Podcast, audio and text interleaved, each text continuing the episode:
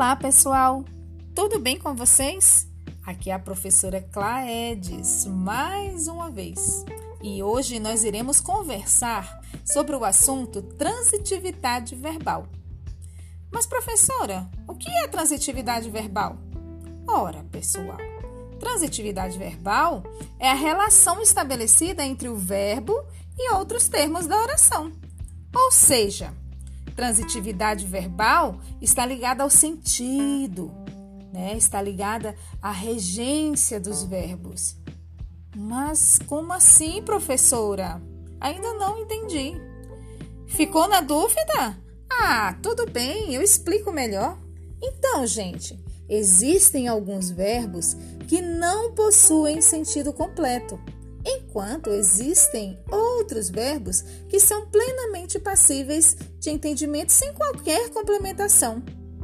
E é aí que surge a classificação entre verbo intransitivo e verbo transitivo.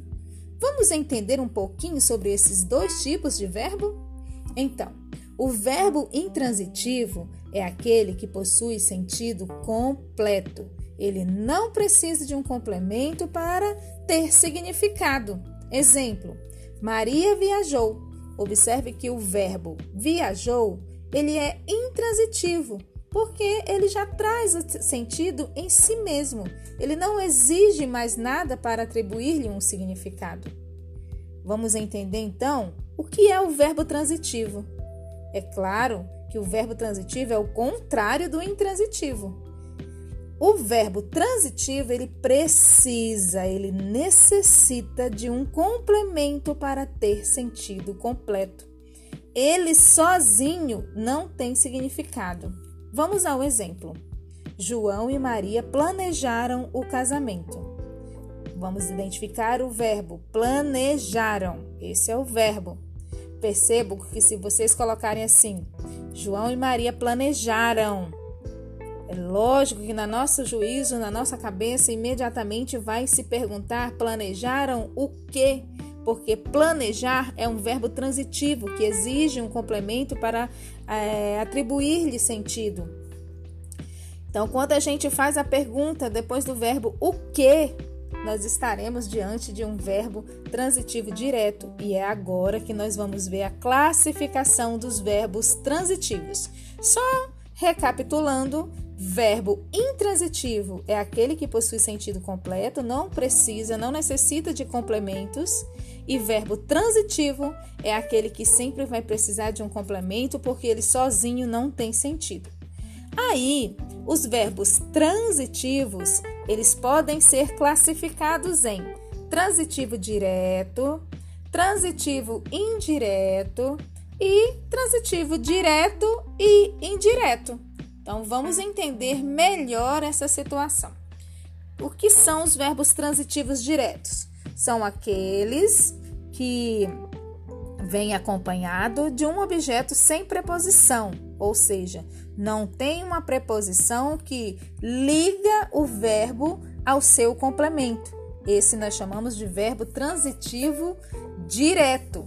Exemplo: Maria bebeu café. Então é um verbo transitivo bebeu, porque exige um complemento. E que tipo de complemento ele exige? Ele exige um complemento que não tem preposição ligando o verbo ao complemento. Então, nós chamamos de é, verbo transitivo direto. Maria bebeu o que? Café. Não tem nenhuma palavrinha entre o café, nenhuma preposição entre o bebeu e o café. Por exemplo, mais um exemplo, né? É, ele não derrubou o meu livro. Perceba que o verbo derrubar, quem derruba, derruba alguma coisa.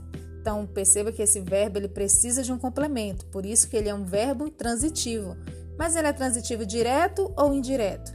O verbo derrubar, nessa frase, é um verbo transitivo direto, porque não exige uma ligação, uma preposição para ligar o verbo ao seu complemento.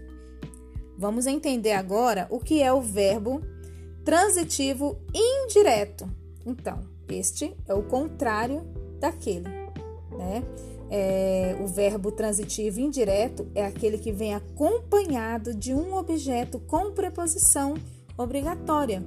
Ou seja, o verbo transitivo indireto, ele exige uma preposição, ele exige uma ponte que ligue é, o verbo ao seu complemento.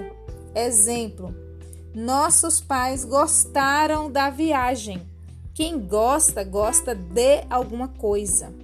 Perceba que esse de aí é uma preposição que surge entre o verbo e o seu complemento. Por isso que esse verbo é chamado de verbo transitivo indireto, porque existe aí entre o verbo e o seu complemento uma preposição que interliga.